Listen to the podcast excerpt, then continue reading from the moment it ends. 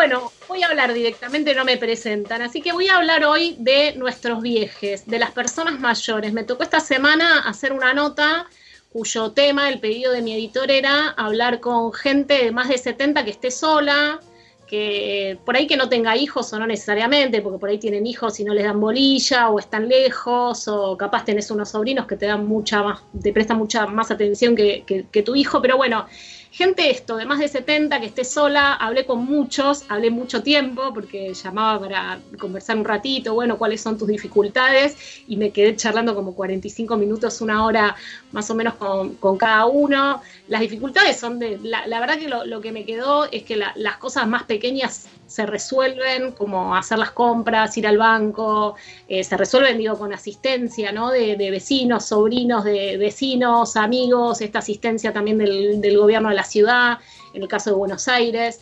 Eh, lo que más cuesta eh, son los afectos, es la, falta de, abrazos, de ver a los nietos, los que tienen nietos o a los chicos de la familia, que en general en las familias siempre hay, hay chicos.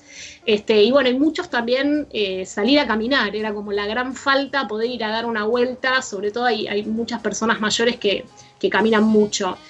Y después hay algo, me dijo una de mis entrevistadas, eh, la tía Florita de Barracas, que me dejó pensando mucho, que me decía que para los adultos mayores, ella, tiene, cumple 86 años esta semana, vive sola, y me decía que, para la gente de su edad siente que esto es algo, eh, es un tiempo horriblemente perdido, me dijo ella exactamente, que para las personas jóvenes puede ser que, uno diga, bueno, ya vendrán tiempos mejores, ¿no? Incluso para los chicos que también, bueno, nos quedó un poco afuera el tema, pero que también es muy terrible, uno puede decir, bueno, ya vendrá otro tiempo. En cambio, a esa edad eh, las expectativas se acortan, ella misma me decía. Eh, no, no, es que esté siendo pesimista ni estoy diciendo me voy a morir el año que viene, como algunos viejos que caen en esa actitud, sino es un dato de la realidad, la verdad que me dejó pensando. Después también hablé con, algunos expertos, eh, gerontólogos en general, y, lo que más me decían era que tendemos a ver a este universo de adultos mayores, en el caso de la Argentina, de, de 60 para arriba se calcula que hay más o menos 7 millones de personas, son un montón que es muy heterogéneo este mundo. Tendemos a verlo como, y sobre todo ahora con estas medidas, ¿no? Ah, tenés más de 65, quédate en tu casa, fíjate, buscate un hobby, y en realidad es, es muy diverso. Eh, una distinción, por ejemplo, lo que ah, podría distinguir en 20.000 grupos, pero en tres grupos grandes que me hacía uno de los gerontólogos con los que hablé.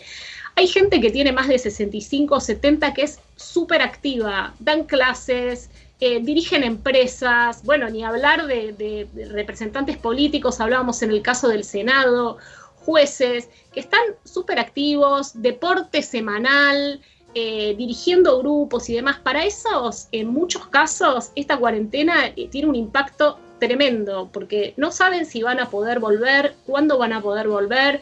Es cierto que el roce y el entrenamiento también te quita, viste, como que te oxida un poco y cuando volvés no estás igual el escenario puede ser distinto y por otro lado, frente a esto que se alarga, también viene pareciendo que son de los últimos que se van a incorporar a la vida productiva.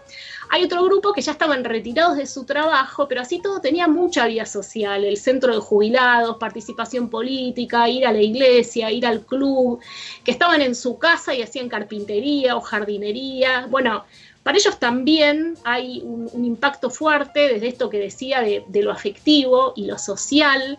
Está súper demostrado em, que las personas, los adultos mayores que tienen más actividad social e intelectual, retrasan el, deterioro cognitivo. Y en este aislamiento a veces no te queda otra que quedarte sentado mirando tele. Eh, con, bueno, también sumado a esto todos los mensajes que, que los asustan, ¿no? De lo que está sucediendo y que el adulto mayor es el que se va a morir, así que eso también es muy terrible. Y después, digamos, está también toda la parte de lo que decía de salir a caminar y de poder hacer ejercicio. Algunos tienen un balcón, una bicicleta fija donde poder hacer ejercicio, pero la falta de movimiento y de ejercicio físico también conlleva otros problemas de salud, ¿no? El colesterol se vuelve más difícil de manejar, la glucemia, las cuestiones vinculadas con la diabetes y demás. Y después está otro universo que tocamos un poquitito al principio del programa, que es el de los hogares de ancianos, asilos, em, que bueno, ahí también, muy, hacia adentro de ese universo también hay situaciones muy diferentes porque hay gente que prácticamente no, tiene mucho registro de la realidad, eso les afecta menos. Otros, no puede, si bien no salían, no están recibiendo visitas. Y eso es súper terrible para la gente que está en los asilos, que me contaba una persona que trabaja en uno, precisamente, que el motivo de orgullo y de comentario y de satisfacción es, vino mi hija con mis cuatro nietas, digo, esa es la alegría.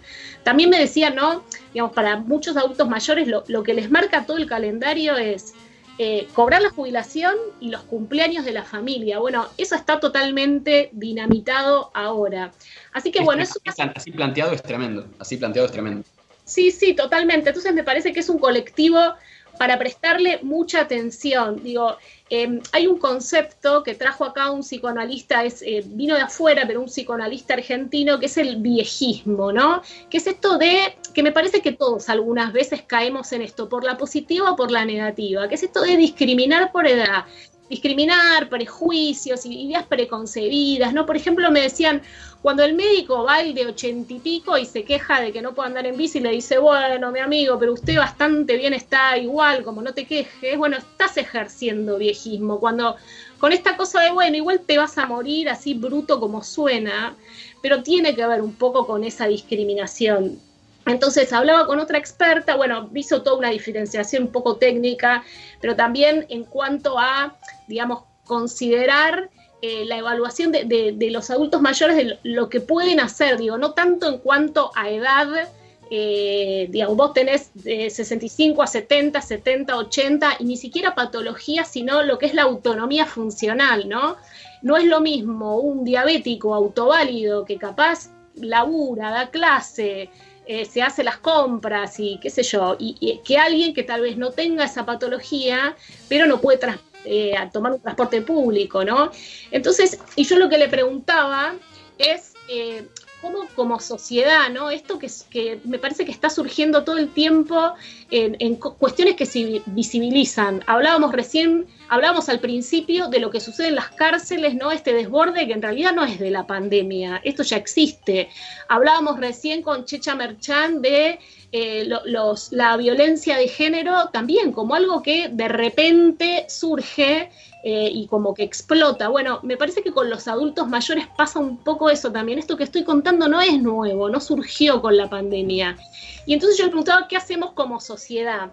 Y me hablaba sobre todo de esto, ¿no? De, la mirada sobre, sobre ese público, eh, sobre ese colectivo más que público, eh, que no son todos iguales y poder capacitarnos para hacernos cargo de ese colectivo, ¿no? Un poco lo que hablábamos alguna vez también de, la infancia como patrimonio de todos, bueno, nuestros viejes también como patrimonio de todos. Ella, me decía como una de las expertas que hablé, Estela Altalef, em, cuál es la señal de un bebé para decirte que no está bien? Llora. Bueno, por ahí un adulto mayor lo mismo, tratar de estar atentos a esas cuestiones que muchas veces pasan inadvertidas para el sistema de salud, para los familiares y para los propios viejos, porque te crees, te hicieron creer que todo lo que te pasa es porque sos viejo. Entonces, para cerrar lo último, llamemos a nuestros viejos, abuelos, tíos, gente, vecinos que tengamos por ahí, aunque sea para charlar un rato, por ahí tienen resueltas sus compras y demás, pero necesitan charlar, así que tratemos de estar cerca también de los adultos mayores.